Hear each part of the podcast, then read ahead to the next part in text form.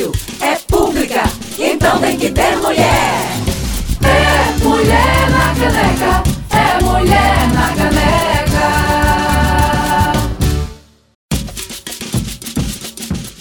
Freicaneca FM 101.5, muito boa tarde. Eu sou Inamara Melo e começa agora mais um Mulher na Caneca, de casa. E eu sou Cláudia Parente. Bem-vinda e bem-vindos ao Mulher na Caneca, mais um programa da faixa Mulher da emissora. Nós estaremos juntos com você até uma da tarde. Lembrando que esse programa está sendo gravado pela internet, por isso pode apresentar algumas falhas no som. Mas continuamos aqui mantendo as normas de prevenção à Covid-19.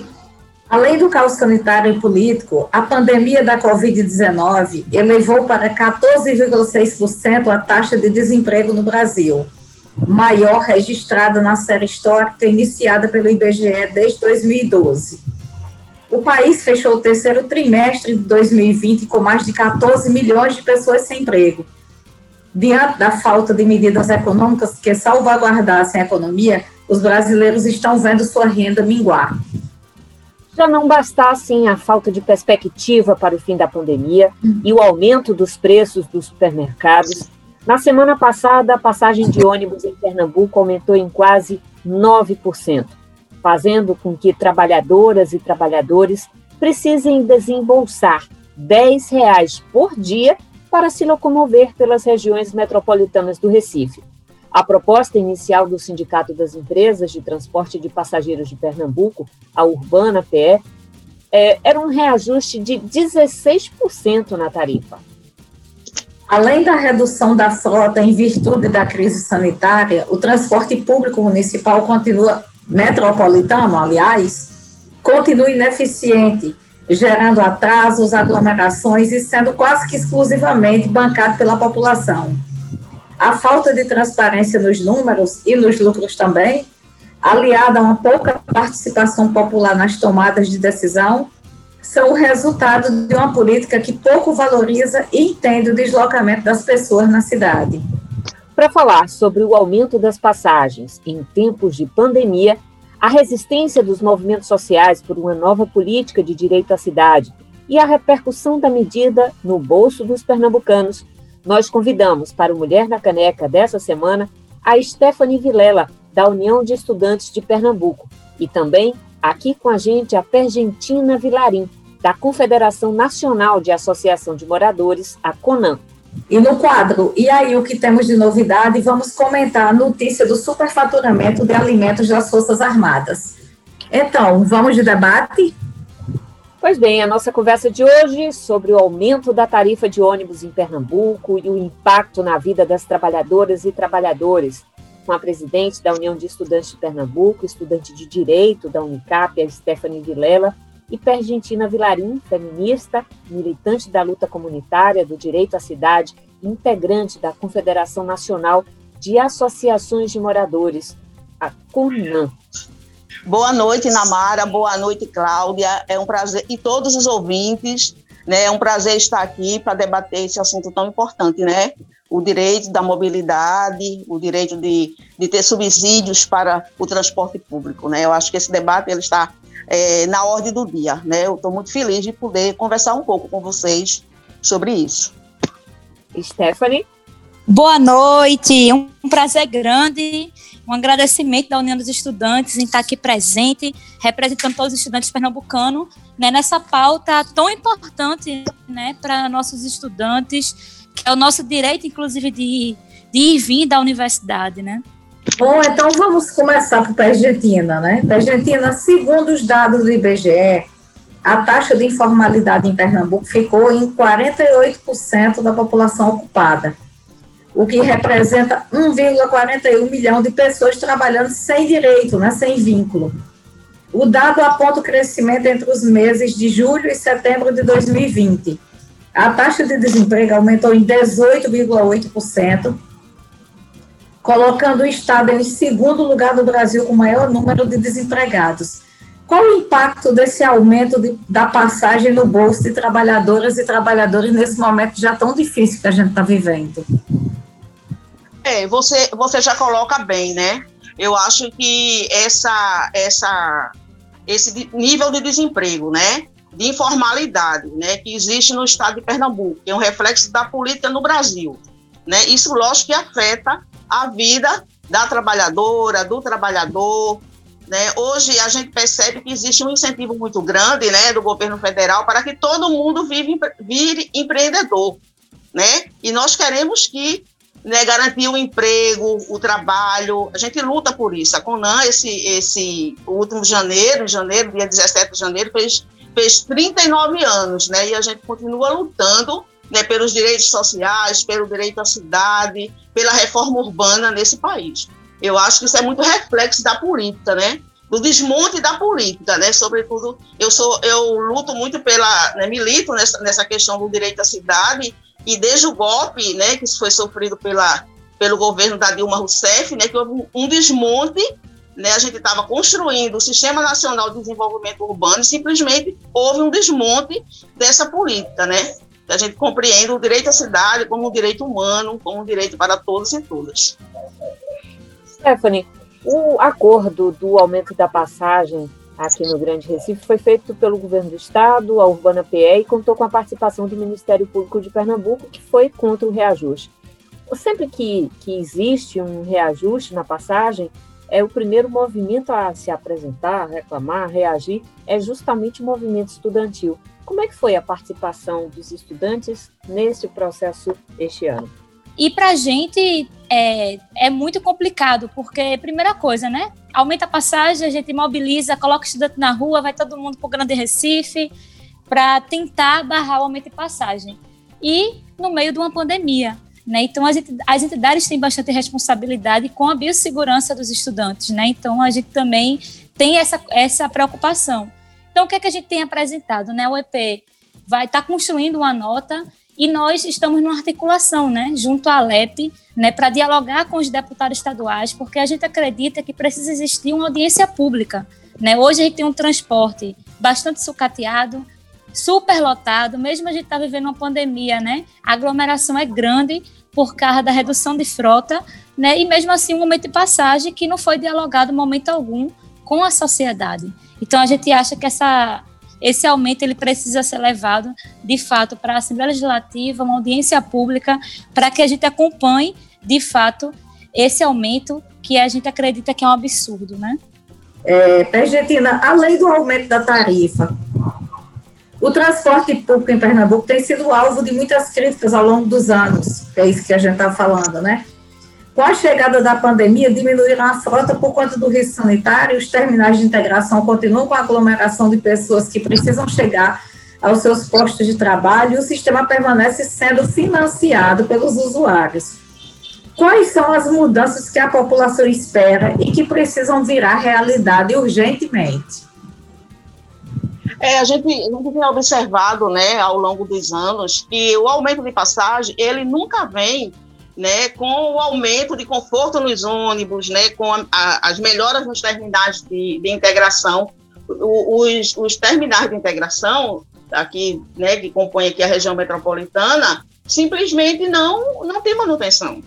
Né? Eu moro aqui em Garaçu, é uma das coisas que às vezes pessoas pensam que eu, sou, que eu moro em Recife, mas eu moro em Garaçu, e o, o, o terminal de Garaçu ele tem graves problemas na, na, parte interna e na parte externa, né? E isso já faz quase cinco anos, né? Apenas para citar um. Eu sou usuária do transporte, é, eu, integro, né? Quando eu venho do estudo, integro ali na PE15, a PE15 o, o, terminal de, de, da PE15, gente, é uma coisa, sabe, absurda. É lotado, é sujo, né? Porque nunca vem, o aumento da passagem nunca vem com melhoras no, no sistema todo, né? É, uma, Sem falar. É, o uma coisa Pode falar, sem falar, sem falar, Cláudia, que a gente identifica que existem dois tipos né, de, de, de sistema na prática, né? O primeiro, né, nas grandes cidades, né? Não é só aqui em Recife, não estou me referindo só a Recife, é um dado da CONAM. O primeiro, né, sistema assim que existe na prática, né? Que não, é, ele não é oficial, mas ele é na prática, né? É, é, ele atende os bairros nobres, né? Esses bairros nobres, eles têm, é, eles têm mais ônibus, sabe? Eles têm. Aí é onde estão esses bairros, né? Os bairros onde estão é, as universidades, onde estão os shoppings, onde tem comércio para, para rico, né? Você observa, por exemplo, o, o, o shopping, aquele que, que destruíram tudo ali, né? o, o, o Rio Mar. Rio Mar. Né? Só tem, só tem o Rio Mar, não é verdade? Mas o transporte para lá é no ar-condicionado, minha gente. O transporte público é muito bom para lá. É, o pé é, é que é engraçado, é que assim, o que você está querendo dizer é que as pessoas que mais utilizam, mais precisam do transporte, é quem menos usufrui das benesses, que, das poucas é. benesses que ele oferece, não é isso? E o, e o outro, existe um outro sistema, né, que, estão, que, está, que atende as periferias, né? Aí esse tem, atraso, tem os ônibus velhos, né? A frota é, é velha, tem atrasos, sabe? O atraso é muito grande, né? Tem superlotação, sabe? Eu acho que a gente precisa, por isso que eu acho tão importante esse debate, sabe? A gente precisa romper com isso.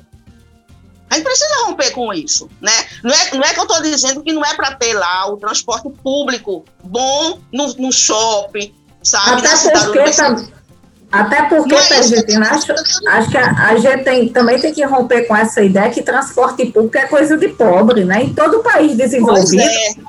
todo, todo mundo usa o transporte público, né? Pois é. E o transporte público, né, no mundo, ele é subsidiado. O melhor Exatamente. transporte. Né? E a gente tem aqui, quando a gente conversa sobre isso, quando o movimento popular, quando o movimento de direito à cidade conversa sobre isso, né, os gestores têm, têm medo da gente. No ano passado, a Câmara Municipal do Recife chegou a aprovar uma lei que proíbe a dupla função de motoristas. E a proposta da Urbana era que motorista, além de conduzir o veículo, também ficasse responsável pela segurança da passagem. É, é interessante assim, ouvir vocês, tanto a Stephanie é, quanto, quanto a Pergentino, o que, é que vocês acham disso? Que, afinal de contas, isso também leva a um pouco mais eleva um pouco mais a situação de desigualdade e aumento do desemprego, mas isso amplia, impacta também a qualidade do serviço, na opinião de vocês?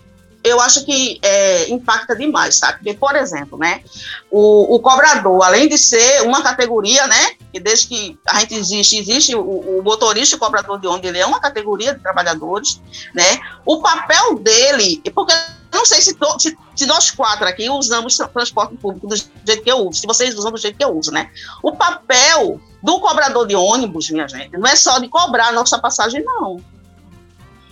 Ele tem um outro papel dentro do ônibus, né? É o cara que nos, que nos recebe, sabe? Que recebe a população. É o primeiro, é a primeira quando entra no ônibus, o motorista está olhando para frente, né? Ele está lá. E não pode ser incomodado mesmo, não, porque o trânsito é, é um caos aqui na região metropolitana. É a pessoa que nos recebe, né? é a pessoa que, que faz a cobrança da passagem, é a pessoa, entendeu? Que nos dá a informação. É a pessoa que, quando o ônibus está saindo, ele auxilia o cobrador, entendeu? Para ver aonde é que está, o, se, se, dá para sair naquele momento, se não dá. Entendeu? Porque os ônibus são grandes, né? Nem sempre dá para o motorista ver é, ele auxilia, entendeu? Quer dizer, o papel do cobrador, a função do cobrador, não é meramente de cobrar, não, né? O do motorista, é, e o motorista não tem condições de cobrar, de pegar a passagem, de dar informação, né, de nos receber de forma mais, mais tranquila, de forma mais, né? Não tem. Eu acho isso um absurdo quando eles colocam isso, porque é só o lucro, né? É só o lucro, né? A gente viu agora na, na pandemia, né? É, diminuíram, gente. Não era para diminuir. Não foi porque diminuiu a população indo para a cidade, o comércio ficou semi-fechado, não sei o que. Não, eles simplesmente diminuíram a frota também.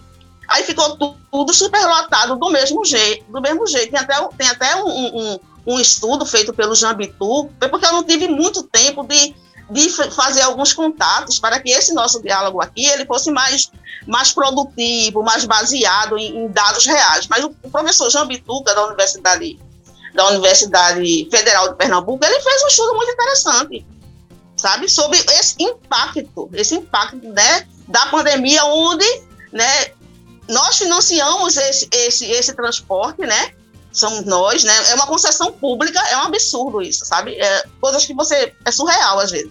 É uma concessão pública, né? Mas que é financiada pelo é, é operada pelo setor privado, pelos empresários do transporte, né? E é financiada por nós, os usuários. Mas, mas também, sabe? Eu tenho visto resistência, sabe? Eu tenho ontem mesmo houve uma, uma panfletagem né, lá no, no, no teve um, um evento aqui na segunda-feira o pessoal daqui de Igaraçu, da integração, logo de manhã cedo, foi um rebu, sabe? Resistindo, reivindicando, né? Porque esse também é o, é, é o, é o papel né, da sociedade, né? Isso, é, isso foi muito bom. E ontem, à, frente pela, pelo transporte aqui de Pernambuco, fez uma, uma panfletagem lá no metrô central, né, do Recife. Muito pequeno ainda, muito incipiente, porque estamos vivenciando uma pandemia. Mas as pessoas têm se mobilizado dentro desse contexto, né? Já visto até a gente aqui, né? Está conversando sobre isso, está dialogando, está, né? Colocando as nossas preocupações, né? E alternativas, sabe? E alternativas. Eu acho que a gente precisa discutir também as alternativas, né? Eleger parlamentares comprometidos, né? Com, com a maioria da população, né? Daqui a dois anos, por exemplo, tem eleição, novamente, né? Né? Quais, quais hum. serão? Porque são os deputados que fazem, os deputados federais, é o Congresso Nacional que faz as leis. Em quem é que nós estamos votando? Né? Tem Exato. compromisso?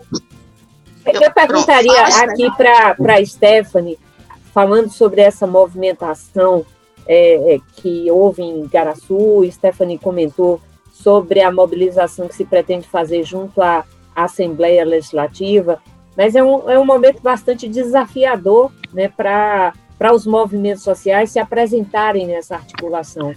É, eu, eu queria que, que a Stephanie comentasse um pouco mais acerca disso, das novas formas deste movimento social se apresentar e se articular num momento como esse. O que é que você Exato. acrescentar, Stephanie?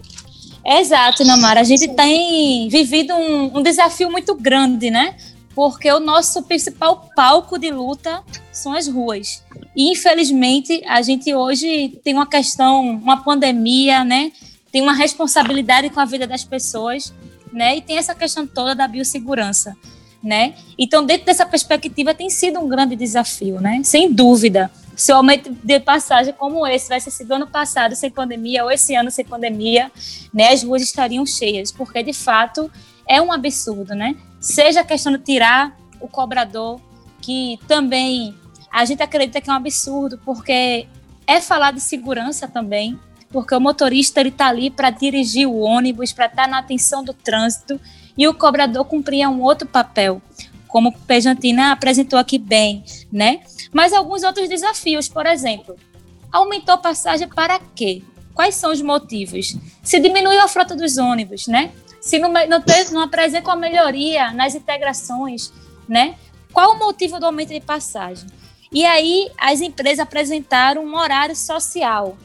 Nesse horário, que no horário de pico, o valor da passagem vai estar um valor menor do que o aumento do que o, horário, do que o valor do reajuste. Só que isso aqui não resolve, porque é justamente no horário de pico que estão os trabalhadores, é justamente no horário de pico que estão os estudantes indo para escola, para as universidades, né? Então, como é que tu apresenta isso? Então, a gente aqui, dentro desses desafios de mobilização, a gente acha que a gente tem que convocar né, os nossos representantes dentro da Assembleia Legislativa para puxar uma audiência pública, para a gente debater como é que está a questão, já que o transporte é público, né, precisa abrir, né, de para onde vai esse aumento que está sendo apresentado, porque a gente quer manutenção do, do transporte, manutenção das integrações, a gente quer ampliação do passe livre, nós enquanto estudante, Hoje nós temos uma grande conquista que é o passe livre estudantil na região metropolitana do Recife, mas hoje a gente só tem direito estudante de escola pública, estadual, né, municipal, estudantes da UPE, mas quem é praunista como eu, que faço direito na Universidade Católica de Pernambuco, não tem o direito. Moro em Paulista, pego ônibus de 5 e 10 reais, 5 e 10 centavos, né, do anel B. Né? Então, o estudante praunista, o estudante da Universidade Federal de Pernambuco, o estudante da Universidade Federal Rural de Pernambuco não tem direito ao passe livre. E nós acreditamos que os estudantes de baixa renda precisam ter direito, né? E aí eu fico imaginando esses trabalhadores, né, que estão no trabalho informal, que vocês apresentaram aqui na pesquisa do IBGE, né? E como fica a situação desses trabalhadores que agora não tem nem o auxílio emergencial, né? Então, realmente é uma situação muito complicada que nós estamos vivendo e nós convocamos, né, toda a sociedade civil para de fato se mobilizar contra esse aumento, né? A gente vai para tem... um breve intervalo agora, Stephanie. É, é, daqui a pouquinho a gente volta. Enquanto isso, tem música. Marília Parente canta Dia de João. Caneca FM, a rádio pública do Recife.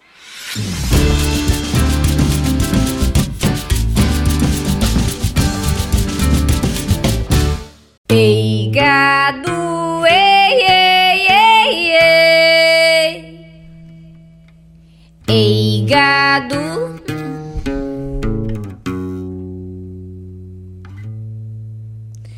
Ei, gado, ei, ei, ei, ei. Ei, gado.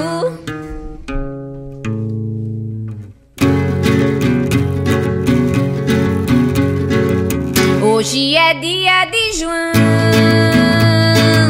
Maria Zé e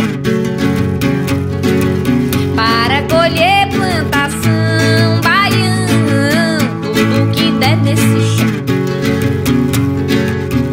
Do amanhã não sei. Hoje é dia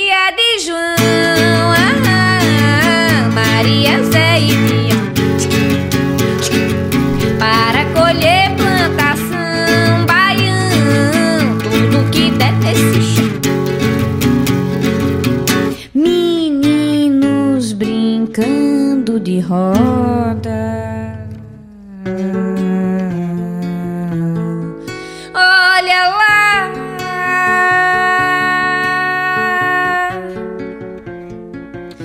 Tristeza não enche cacimba. Abri a porta, que beleza. Vinha mudando a estação. Você chegou tão de surpresa. Feito chuva no Abri a porta, que beleza. Vinha mudando a estação. Você chegou tão de surpresa. Feito chuva no sertão. Abri a porta, que beleza. Vinha mudando a estação. Você chegou tão de surpresa. Feito chuva.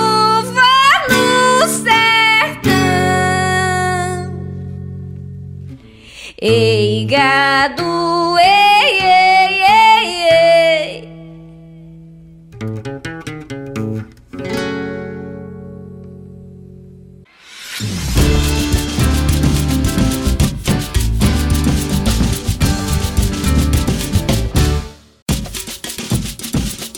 Caneca FM 101.5, este é o Mulher na Caneca, e nós escutamos Marília Parente cantando Dia de João.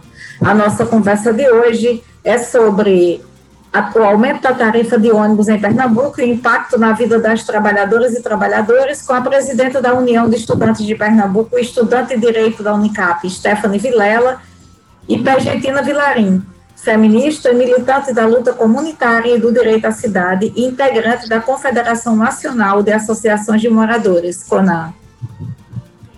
Pergentina, já é do conhecimento quase geral que a forma como as mulheres se deslocam na cidade é bem diferente da dos homens, né?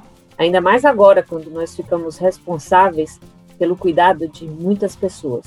Então, com menos circulação de pedestres pelas vias, as ruas se tornaram mais perigosas para as mulheres, as paradas de ônibus vazias são lugares de terror né, para muitas de nós. Que medidas, na sua opinião, seriam necessárias para garantir que não só o transporte seja acessível, como a cidade também possa de se tornar mais segura para a parcela feminina da população? É, eu sempre, quando a gente pensa nisso, né, no, no movimento feminista, a gente sempre pensa que a cidade não foi feita para nós, né? E se você é mulher, né, pobre, negra, periférica, mais ainda, né? Tem territórios na cidade que não nos cabe, sabe? Aí o que é que a gente pode fazer? É o que a gente tem feito, porque por exemplo, né, tem meninas, tem mulheres que elas usam turbante. Você, se uma, uma moça uma mulher for de turbante, né? Por exemplo, eu digo porque a gente tem esse, esse, essa, essa experiência, né? Para alguns, alguns locais, por exemplo, Recife Antigo, em alguns, em alguns bares, em alguns estabelecimentos, né? Você fica, né? Você é discriminada, né? Você é, tem, não é só o preconceito, né? Porque o preconceito ele é muito sutil, né? Mas você é discriminada mesmo, né? Eu sou uma mulher que estou ficando idosa sabe? Eu nunca pensei que eu fosse ter tantos problemas na minha cidade, em Recife, por exemplo, né? Eu não me reconheço mais em Recife. Acho, não tem calçadas, né? Quando a gente caminha, a gente caminha rente aos ônibus, minha gente. Né? O meu médico é ali na Boa Vista. Pronto, aí eu tô, eu tô concorrendo, porque como não tem calçada, né? Como a rua tá toda ocupada pelos pelos carros, ou a, ou a, calçada está deteriorada, ou é em frente a um prédio né, que está privatizado, né, ou é o, comé o, o comércio ambulante que está lá. Aí você vai sempre. Quer dizer, sabe, é, é, é uma coisa assim tão. Só, só isso que eu estou lembrando agora, mas tem outros absurdos, né? É, são coisas tão, sabe, que a gente parece que a gente não se reconhece mais na cidade, né? Você vai envelhecendo e as dificuldades vão ainda aumentando nessa questão do seu direito de ir e vir, né? Você, eu, eu penso uma mulher já com 70, 80 anos, 60 e tantos, né? Como é que caminha? Como é que ela se desloca a pé? Eu não estou nem falando de, de ônibus, porque de ônibus vai ter muito mais dificuldade, né? né? Mas não, ali por perto, né? Como, como é? Como é que a gente se, se locomove, né? Como é que a gente como é que a gente tem a nossa mobilidade, né? Esse direito de ir vir garantido, né? Mas tem um outro aspecto também no direito, no, no, no direito à cidade, que vem do transporte público, eu estava pensando aqui agora também, é a questão do assédio sexual. Né? Né? O, o, o modelo né, do nosso transporte público, né, que é tão lotado, né, né, é tão ruim, ele favorece isso, né, o assédio sabe? Eu percebo, às vezes eu tô assim, eu tô vendo aquelas, aquelas meninas, né, jovem, sempre tem um cara atrás delas, né? Sempre tem cara... A Stephanie, acho que a Stephanie, que é do movimento estudantil, pode falar um pouquinho mais para a gente sobre isso, né, Stephanie? Este é um tema recorrente que, que costuma ser debatido, inclusive nas universidades, o fato é, é do assédio no transporte coletivo, acho que isso aqui mereceu é, alguns a gente já fez a gente já fez programa sobre isso, né? Exatamente, muito importante e a gente sofre, é, infelizmente, é todo dia, né? São casos recorrentes no transporte, porque é isso, são ônibus superlotados, né? E o desrespeito, infelizmente, presente né? O assédio ele existe no transporte. É, já tiveram algumas campanhas que foram importantes, né? Mas a gente nem ouve mais falar. O Recife aprovou um projeto de lei que foi importante, a Câmara Municipal, né? Mas não foi referente ao assédio direto, mas em relação ao horário, né? Então, um certo horário, depois das 11 horas, mulheres que pegam ônibus fora da parada de ônibus, o motorista é obrigado a parar. Isso é um grande avanço, mas a gente sabe que está muito aquém né, da realidade que nós vivemos, até porque nós, eu sou de Paulista, e Paulista, o ônibus não para fora do horário, é, fora da parada se a gente pedir, porque fica mais próximo da nossa residência, né? E em relação à série dentro do ônibus, não existe nessa situação é, nenhuma ação, né? E o aumento da frota ajuda nisso também. Mas tem muitos casos, muitos casos né, de, de meninas ter que descer do ônibus por conta de situação como essa, né? Então, é uma situação recorrente no nosso transporte. Nesse momento que nós estamos vivendo é tão difícil, né, que o número de empregados informais só cresce, né? Vem um aumento como esse que não apresenta melhora nenhuma no transporte, seja nas integrações ou no transporte. Não apresenta, é, não apresenta mais passe livre, né? Que a gente quer aqui que aumente. Então, amplie o passe livre estudantil. Então, não apresenta para a classe estudantil, a gente não vai ter melhoria nenhuma. Porque não vai ter mais acesso, vai continuar o transporte do mesmo jeito e com um valor maior, né? Porque colocar horário de pico social não não garante ao trabalhador nem ao estudante, né? Essa redução. Porque para a gente não é redução, é aumento. Uma questão também que nos chama a atenção é que o governo anuncia uma série de medidas para conter a circulação do coronavírus nos ônibus, né, como a obrigatoriedade de máscara, a higienização dos veículos, o cancelamento dos créditos no cartão do bem, por aí vai. Vocês acham que, que essas medidas têm sido respeitadas? É, tem acontecido uma fiscalização para tentar é, manter um tipo de procedimento para diminuir aquilo que seria a, a, a circulação do coronavírus? Não. Você vê, se você pegar o você pegar o barro ou ir na integração de Joana Bezerra, você vê como é a situação. Integração de Paulista, Igaraçu, né? É. Primeiro que a aglomeração é tremenda, inclusive para conseguir subir no ônibus, né? Já que a frota é reduzida, né? E segundo, o próprio ônibus lotado e sem fiscalização alguma. E o que, que você acha disso, Argentina?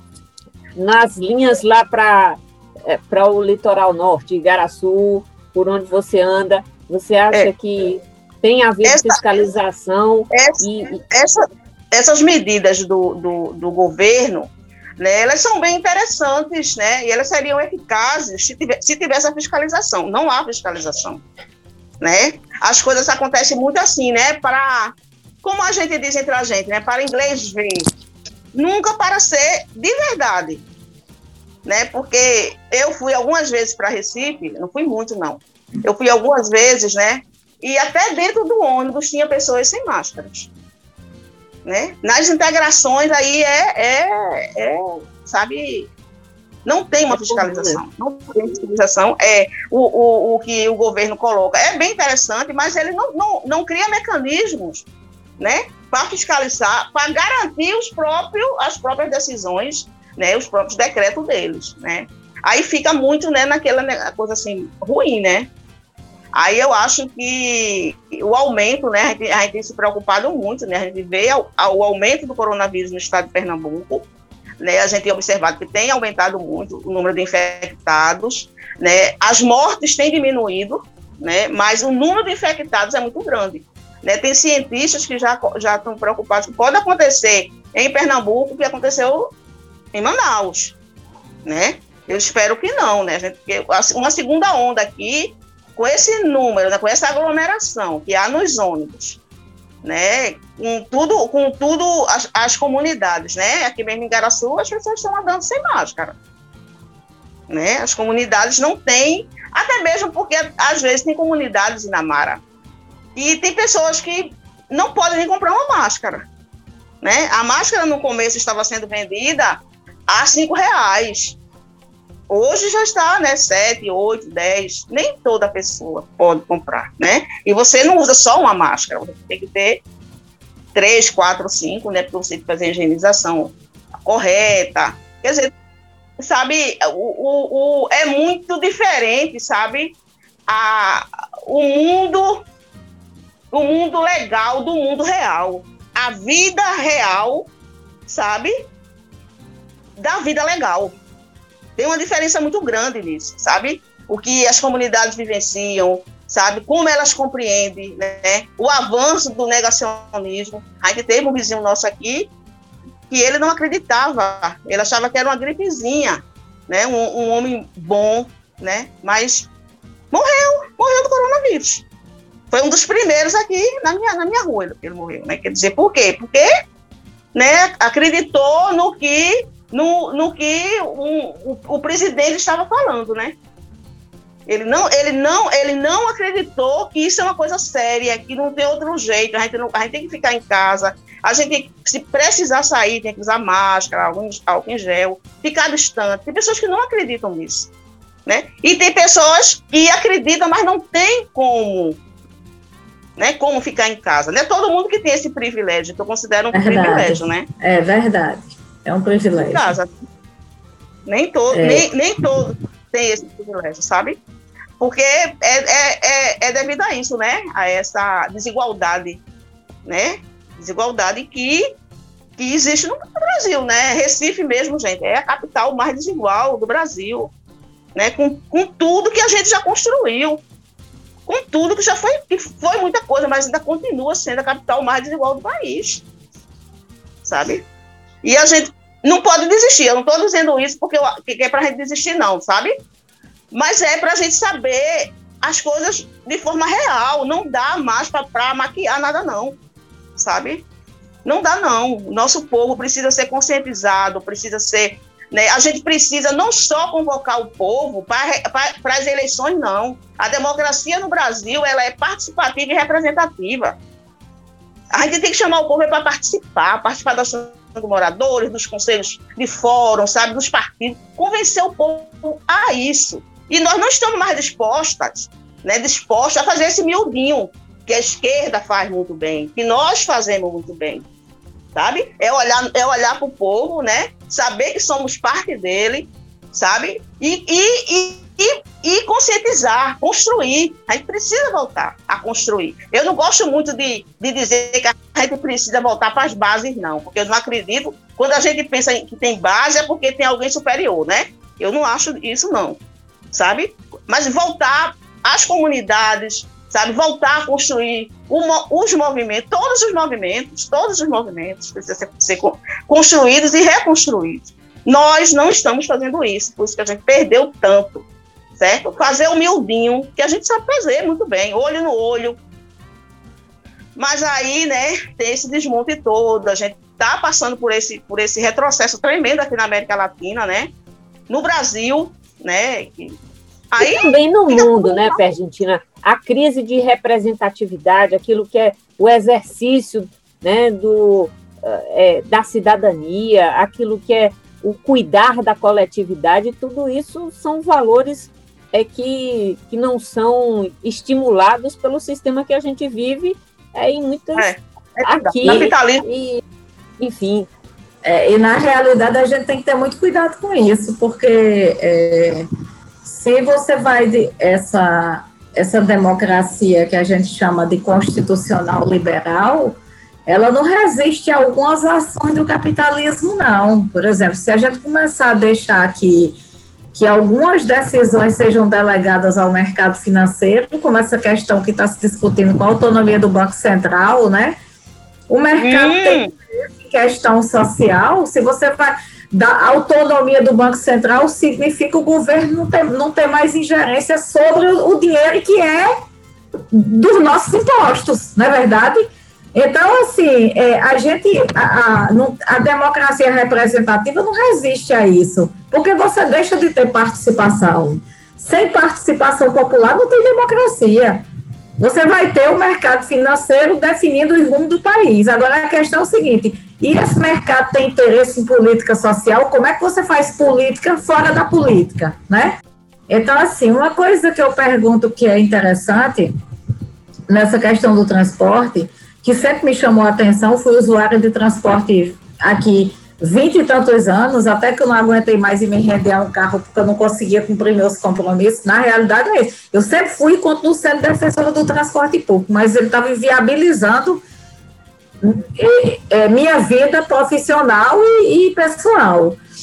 Então, é, o que é que acontece? É, a gente voltando nessa questão do transporte, uma coisa que sempre me chamou a atenção é que os empresários de ônibus choram muito. Ah, que a mais de lucro é pouca, que não sei o quê. Mas ninguém quer abrir e largar o osso. Fala em licitação que todo mundo. É, mas se é tão ruim, por que você fica no, numa atividade dessa? Eu nunca entendi isso.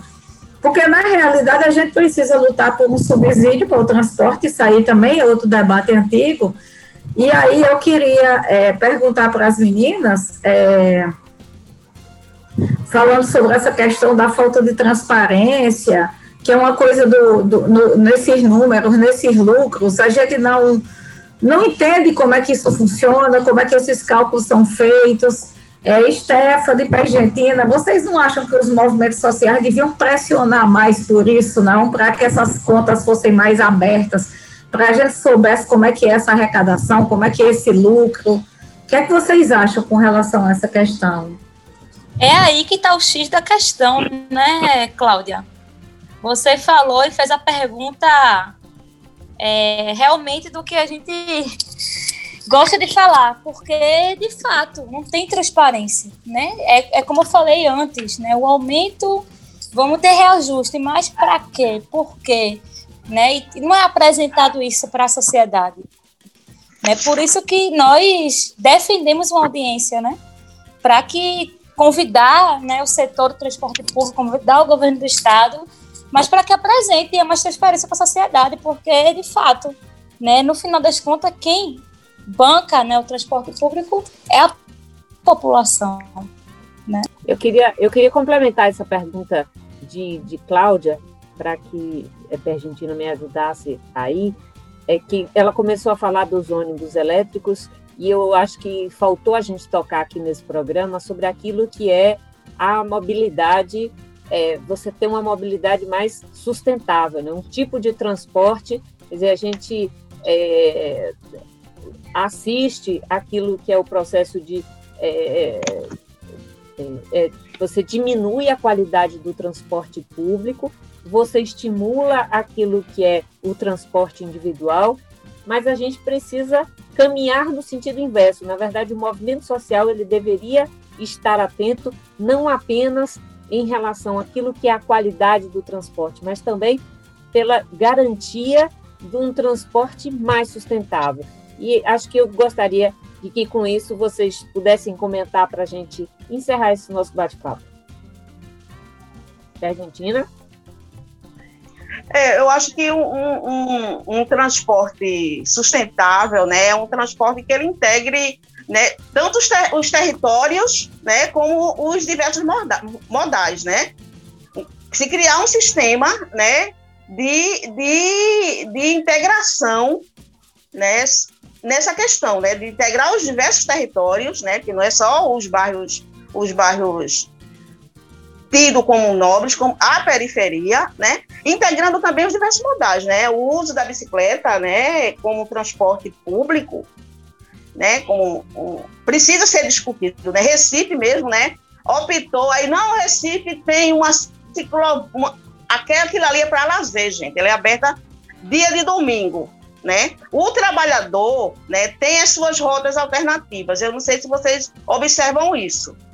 Né? Eu, Recife mesmo usa bicicleta. Sejamos, sejamos, acho que é importante aqui dar, fazer um, um destaque nisso. O, o, a questão das ciclovias, isso tem se ampliado é, não apenas nos dias de lazer. Eu acho que esse é um registro importante para ser feito em relação à cidade de Recife, da Argentina.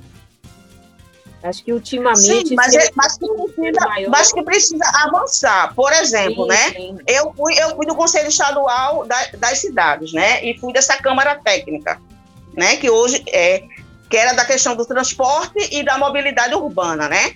Quando nos foi, nos foi apresentado pelo, pelo, pelo, pelo gestor né, da cidade, eu não lembro qual foi mais o, o, Eu acho que era o João da Costa, ou era ou já era esse, esse o, o Geraldo Júlio, né? Foi como uma alternativa de lazer, né? A partir daí a gente começou a discutir e colocamos que em Recife, como no, acho que no Brasil todo, né? O trabalhador já tem a bicicleta como um meio de transporte, né?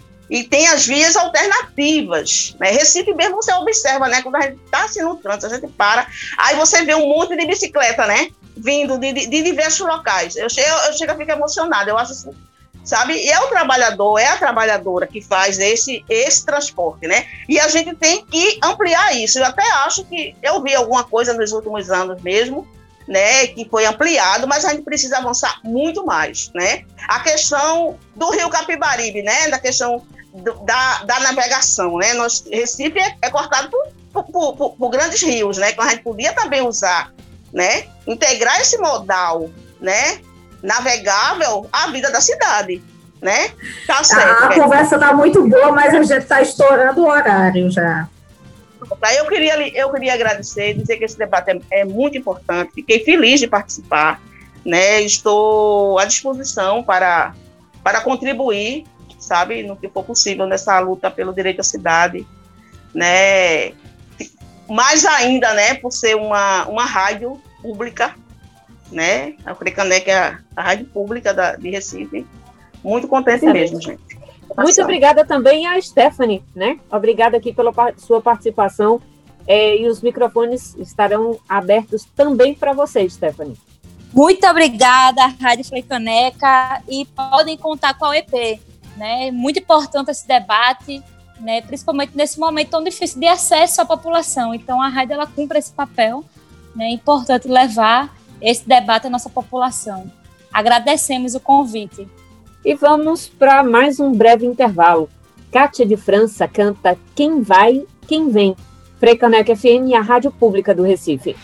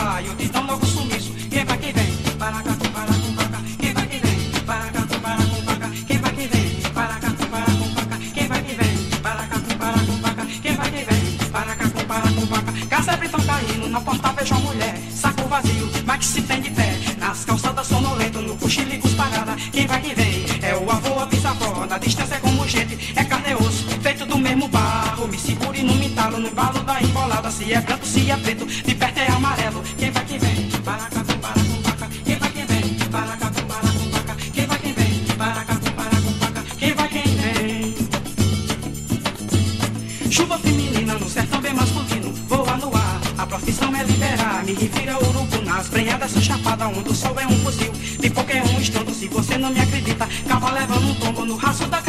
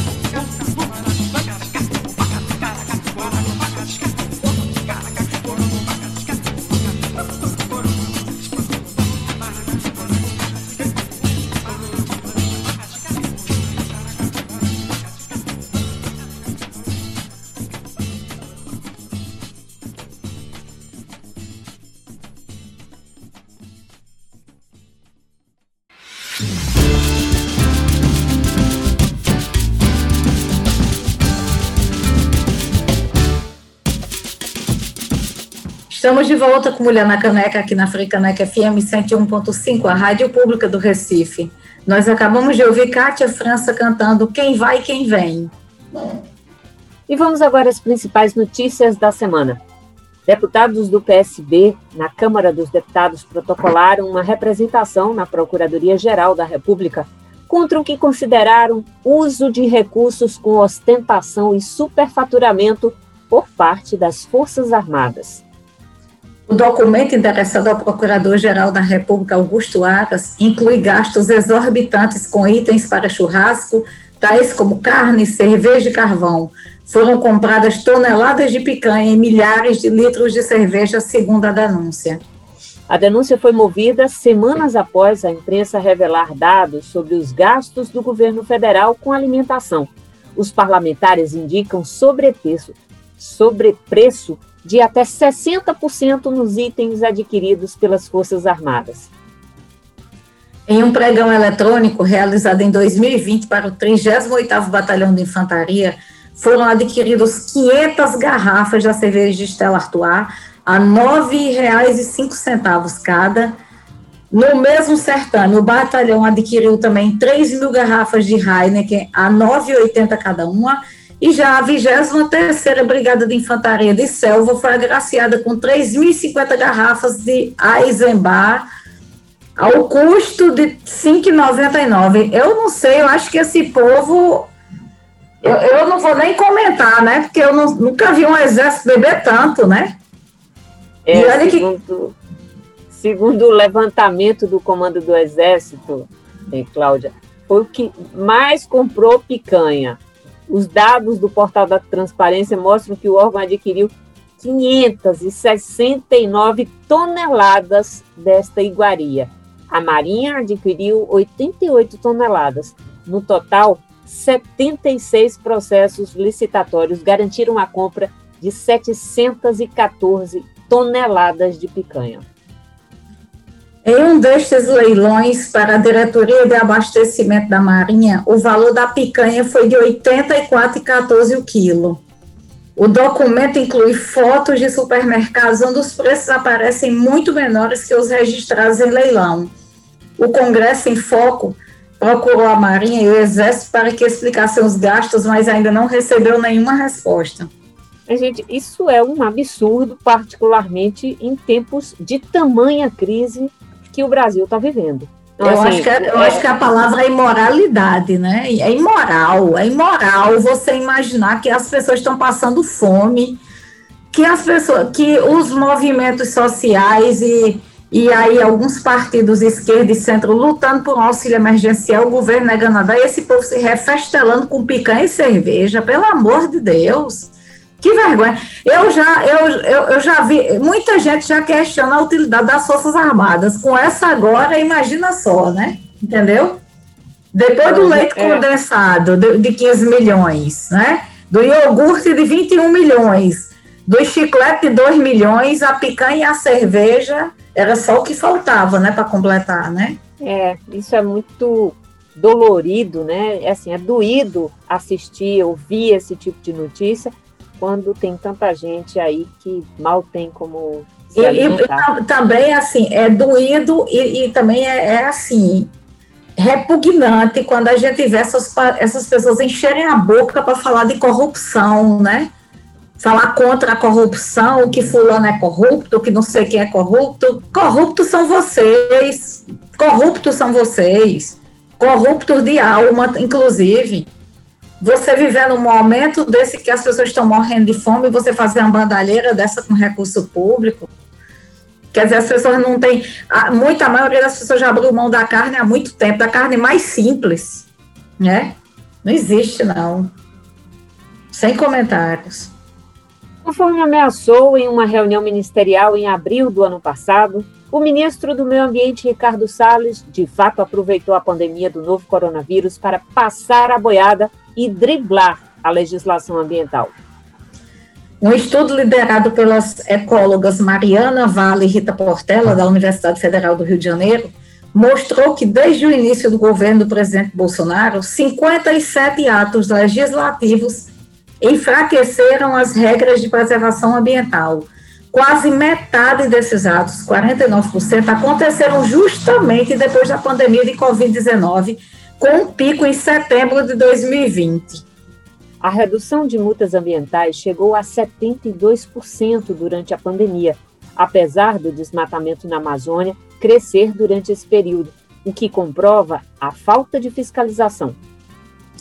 Outras mudanças preocupantes destacadas no estudo são a liberação de atividades minerais em áreas sem autorização fiscal, a reclassificação de 47 pesticidas como categoria menos danosa, sem respaldo científico para isso, e a facilitação de autorizações para pesca industrial. Essa redução das multas, combinada com anistia para áreas desmatadas ilegalmente na Mata Atlântica, podem fazer com que os proprietários se sintam com poder para continuar a desmatar. Os efeitos de tais mudanças provavelmente durarão por décadas. A gente nem falou, é, a gente nem falou que além de tudo ainda teve as queimadas, né? né? Não, então assim, na, na realidade, aquela história de passar a boiada não foi só uma, uma, uma, é, uma figura de expressão, não. Não é uma figura de linguagem, não. A boiada passou mesmo. Porque, na realidade, eu acho que muita, boa parte da floresta para virar pasto já está pronta, né? Porque com muito desmatamento e muita queimada, e sem punição, não só não há punição, como, tá, como há estímulo a isso. O Ricardo Salles é uma afronta como ministro do Meio Ambiente, ele é uma afronta à dignidade de, de qualquer cidadão que tem o um mínimo de respeito pelo planeta. Bom, mas a gente tem que terminar o programa com uma notícia boa, pelo menos, né? A farmacêutica indiana Barabi tiver, né?